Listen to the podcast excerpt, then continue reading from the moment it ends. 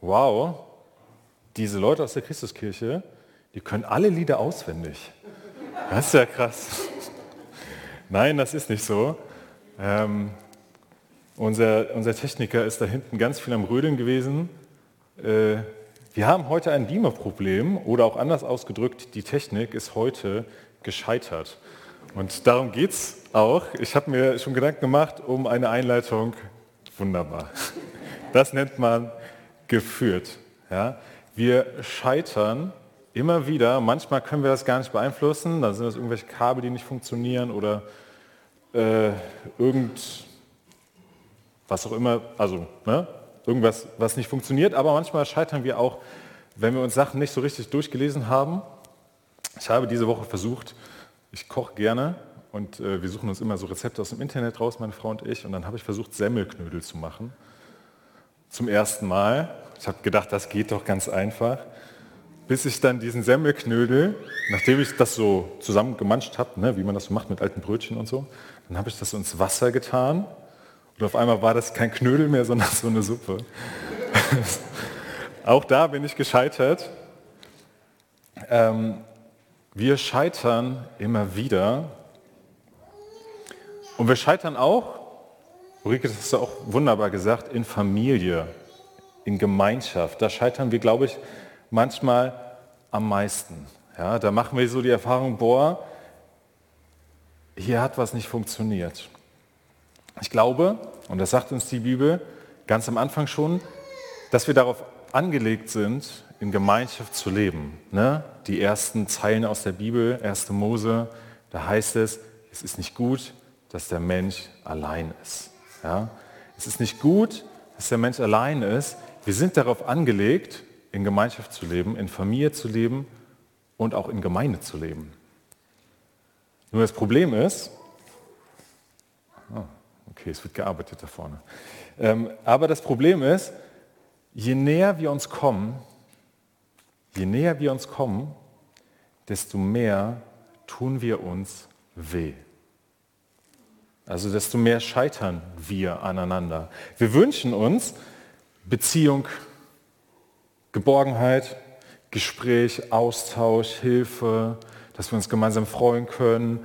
Wir wünschen uns Wärme, wir wünschen uns auch Gemeinde oder immerhin Familie. Und dann machen wir aber immer wieder diese Erfahrung, da mache auch ich immer wieder die Erfahrung, boah, wir scheitern aneinander. Ja, dann gibt es Streit und Enttäuschung und Schuld, weil sich nicht entschuldigt wurde oder was nachgetragen wird. Dann gibt es Verletzungen und, und, und. Ich habe im, hab im Urlaub Ulrichs Predigt auch gehört ähm, über Spotify, habe da so am Strand gelegen und er hat so erzählt von, einem, von einer Urlaubsfahrt, die man sich toll vorstellt und im Auto merkt man aber, es knallt alles aufeinander, jeder ist genervt. Und so geht es uns in Gemeinschaft oft. Und das erlebe ich nicht zuerst bei anderen, das erlebe ich zuerst bei mir. Beispiel. Ich habe früher immer gedacht, ich bin gerade auf die Bibelschule gekommen, ich will mich auf Jesus konzentrieren. Ja, ich will ganz viel lernen, ich will in meiner Beziehung zu Gott wachsen ja? Ich brauche keine Ablenkung, ich brauche keine Beziehung, ich werde das hier durchziehen. Dann kam im dritten Jahr irgendwann meine jetzige Frau. Da hat sich das geändert, habe ich gesagt, okay, Beziehung ist doch gar nicht so schlecht. Aber ich habe gemerkt, sobald ich in dieser Beziehung war, hm, ich bin ja gar nicht so verträglich, wie ich immer dachte.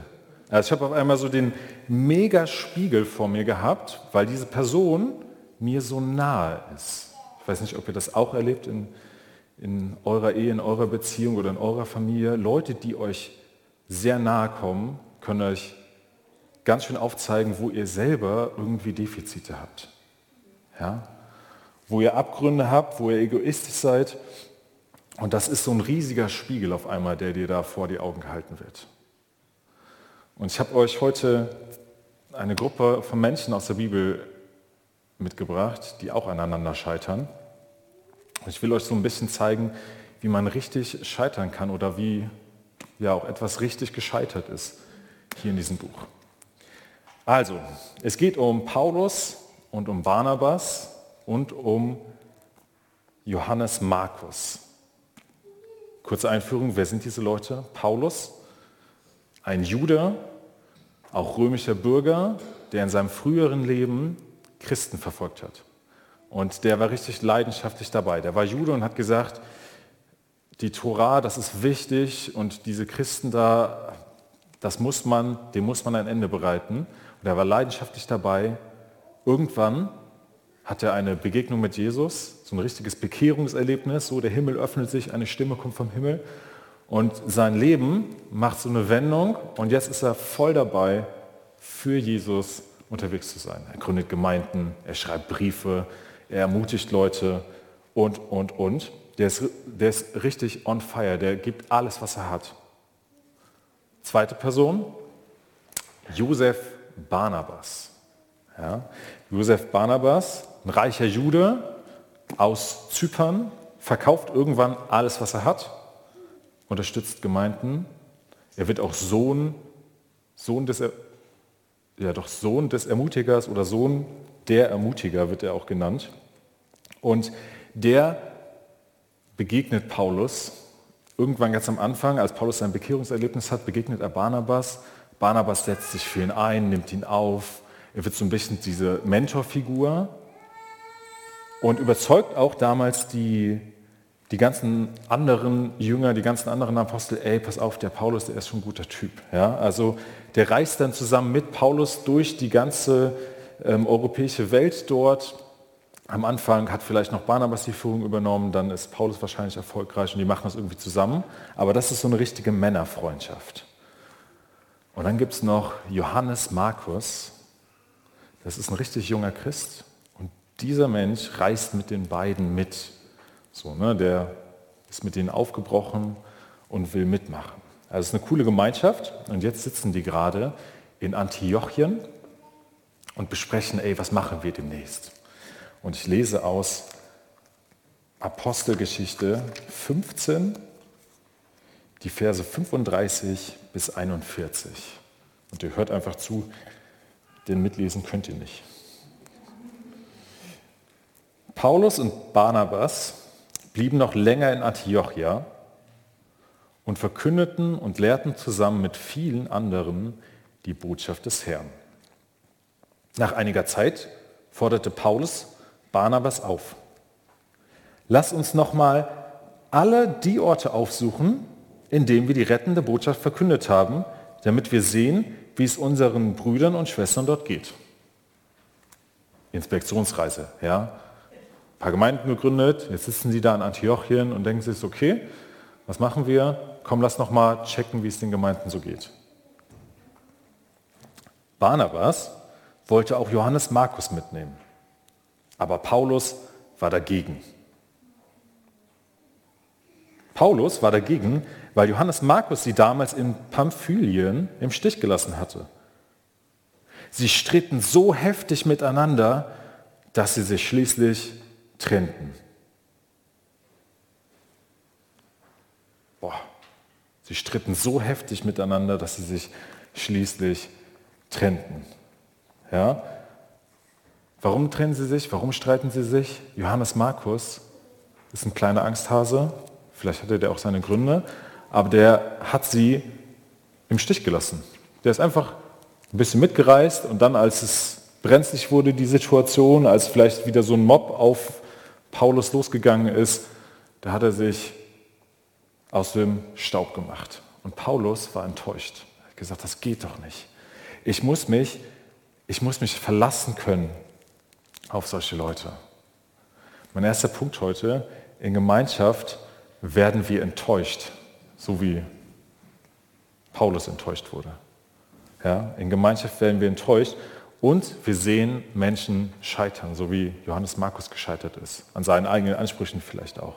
Und überall, wo wir das nicht sehen, wo Menschen nicht aneinander scheitern in einer Gemeinschaft, da haben wir entweder sehr viel Glück oder das ist irgendwie oberflächlich, irgendwie künstlich, weil man kommt sich ja nicht zu nahe. Und dann ist das cool und man hat keine Konflikte, man sieht andere Leute nicht scheitern, aber es ist halt irgendwie so scheinheilig. Und wir sollen ja heilig sein, nicht scheinheilig. Also Barnabas, der sagt, okay, zweite Chance. Ja, ich, bin, ich bin ein Ermutiger, ja, das ist mein Spitzname. Das ist ein junger Typ, der Johannes Markus, lass ihm doch eine, eine zweite Chance geben. Also das kriegen wir doch, das kriegen wir doch hin. Ja, der ist gewachsen, der hat einen Fehler gemacht, lass ihm mal eine zweite Chance geben. Und Paulus sagt aber, nee, wir müssen uns auf jeden verlassen können. Wenn, ich, wenn wir jetzt weiterreisen, dann brauchen wir Leute, auf die wir setzen können. Der nicht. Und beide haben recht. Ich finde, das ist das Schlimmste eigentlich, auch in der Beziehung, äh, wenn man sich streitet und beide haben irgendwie einen Punkt. So, ne? also, und das ist auch meistens so, beide haben irgendwie einen Punkt. Also Paulus so, der will sich auf die Leute verlassen können und der hat schlechte Erfahrungen gemacht und Barnabas so, ähm, Paulus, du hast doch auch schon eine zweite Chance bekommen. Gestehe das doch auch anderen zu. Und ich wünsche mir eine Gemeinde, wo wir solche Barnabasse haben. Also ein Paulus ist wichtig und essentiell, aber wir brauchen so, so einen Barnabas in unserer Gemeinde und wir brauchen vielleicht diese Persönlichkeit der Ermutigung in unserer Gemeinde, dass wir uns neue Chancen, ja, dass der, der, der uns neue Chancen gibt. Der uns neue Chancen verteilt. Der sagt, ey, pass auf, du bist gescheitert und da ist Schuld, aber ich gebe dir eine neue Chance. So wie Paulus zum Beispiel auch eine zweite Chance bekommen hat. Ja? Was passiert jetzt? Jetzt könnte man sagen, ja, das ist die Bibel, die streiten sich richtig dolle und dann ist das wie beim Apostelkonzil ein paar Kapitel vorher, die raufen sich irgendwann zusammen und dann spricht irgendwie irgendwer Machtwort und dann wird das so gemacht. Aber nein, die trennen sich. Ja, die trennen sich auf und jetzt gibt es nichts mehr. Jetzt gibt es kein Happy End, sondern es gibt ein Ende. Ich lese mal weiter. Da heißt es, sie stritten so heftig miteinander, dass sie sich schließlich trennten. Während Barnabas mit Markus nach Zypern hinüberfuhr, wählte Paulus seinen Reisebegleiter Silas. Die Gemeinde vertraute ihn der Gnade Gottes an und so begann er seine Reise. Zunächst zog er durch Syrien sowie durch Sizilien und ermutigte dort die Gemeinden im Glauben. Ja? Das ist kein Happy End. Das ist kein, ja, die raufen sich zusammen oder die machen da irgendwie, das kriegen die hin. Die kriegen das nicht hin. Ich finde das cool, dass das in der Bibel steht. Die kriegen das nicht hin. Und wir lesen auch später in der Bibel, ich habe die Apostelgeschichte weitergelesen, die treffen noch nicht mal aufeinander. Ne? Also da gibt es kein, ja, drei Jahre später treffen sie sich und dann gab es eine Aussprache oder so. Die treffen sich nicht mehr. Da gibt es keine Versöhnung, sondern gibt es die Scheidung. Das, ist ein, das sind zwei Menschen und das ist so ein gescheiterter Streit. Da gibt es da gibt's kein Happy End. Das steht in der Bibel. Was macht eigentlich Gott? in der Situation. Also von dem habe ich bisher noch nicht so viel gelesen. Was macht eigentlich Gott? Ich würde mir so vorstellen, ey Gott, es muss doch irgendwie Konsequenzen geben. Also mach doch mal was. Keine Ahnung, schick irgendwie einen Vermittler oder mach Konsequenzen, dass sie irgendwie wieder aufeinandertreffen müssen oder so. Oder wähl einen aus, damit der andere sieht, ah, der andere hatte recht oder so. Oder lass das doch beide spüren, gib den Traum, dass das nicht so geht. Nee, Gott macht das nicht. Gott macht beim Streit nicht mit. Gott macht beim Streit nicht mit. Das ist ein wichtiger Megapunkt. Ja, Gott lässt das sogar zu, dass wir sich streiten. Ich glaube, Gott tut das weh. Und Gott hätte liebend gern so ein Viererteam gesehen, dass die weit unterwegs sind, so ein Paulus, ein Silas, ein Barnabas, ein Markus. Boah, die hätten was reißen können. Aber Paulus lässt das zu. Äh, Gott lässt das zu. Gott tut das weh, aber er macht bei diesem Streit nicht mit.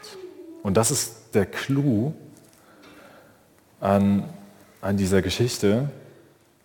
Gott lässt den Streit zu, aber er verlässt die Streitenden nicht. Ja? Also er sagt nicht, boah, also ihr habt euch so gestritten, ich suche mir jetzt ein neues Team, was irgendwie Gemeinden gründet. Das macht er nicht. Er lässt den Streit zu, aber er verlässt die Streitenden nicht.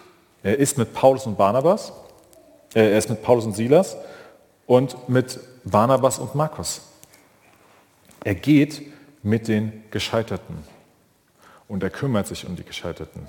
Ich wollte jetzt eigentlich so eine, so eine Karte zeigen.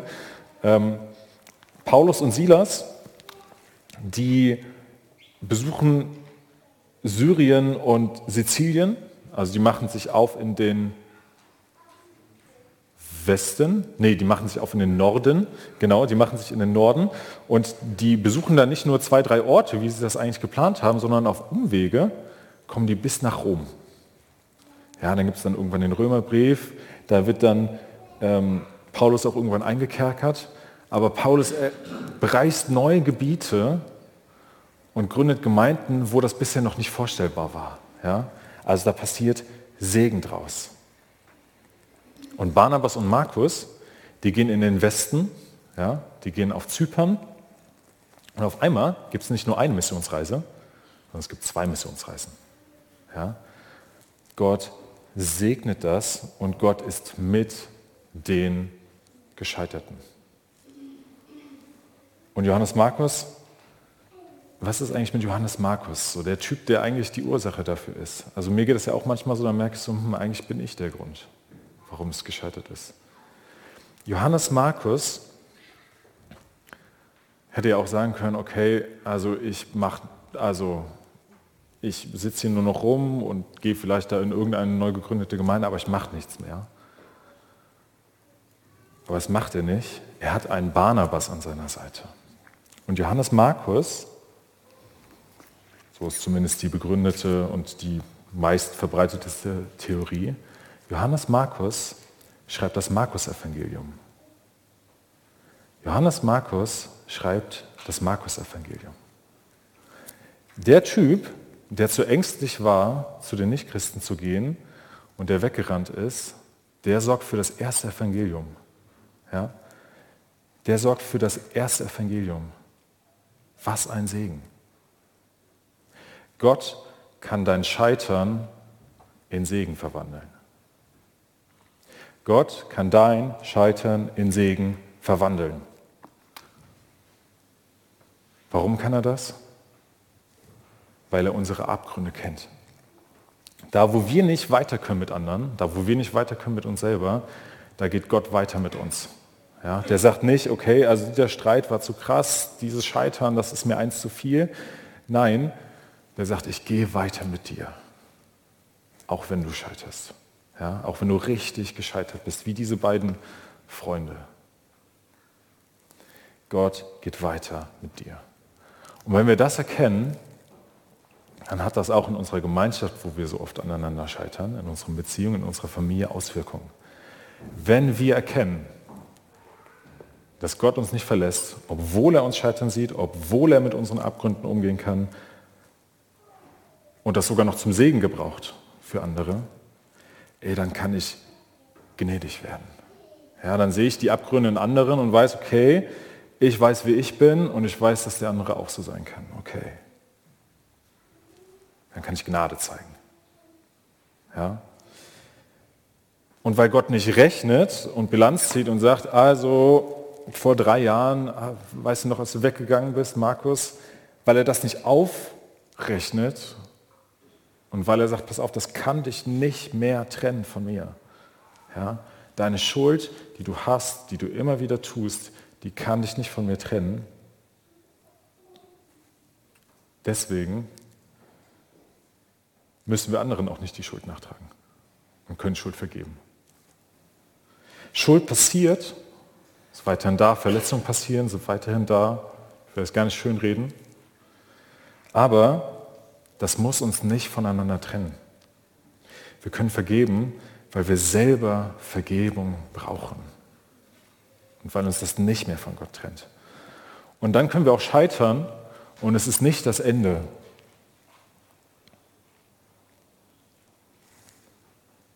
Und dann können wir scheitern und dann wird Segen draus. So wie das bei Johannes Markus passiert ist. Und so wie das bei Paulus passiert ist. Und so wie das bei Barnabas passiert ist.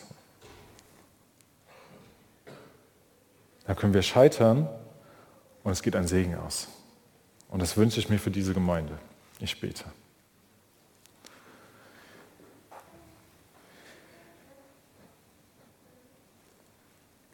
Jesus, wir scheitern aneinander. Und wir scheitern selber bei banalen Dingen, aber auch bei Dingen, wo wir Verletzungen auslösen, wo wir Menschen enttäuschen. Danke, dass das sein darf bei dir und dass wir sein dürfen bei dir. Dass solche Dinge in der Bibel stehen und wir sehen können, dass du nicht einen Schlussstrich gezogen hast, sondern du bist weitergegangen. Danke, dass du Schuld und Scheitern in Segen verwandeln kannst.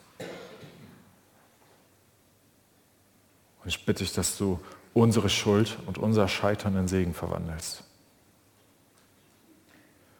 Schenke uns Menschen wie Barnabas in unserer Gemeinschaft. Hilf uns, selber ein Barnabas zu sein, der eine zweite Chance gibt.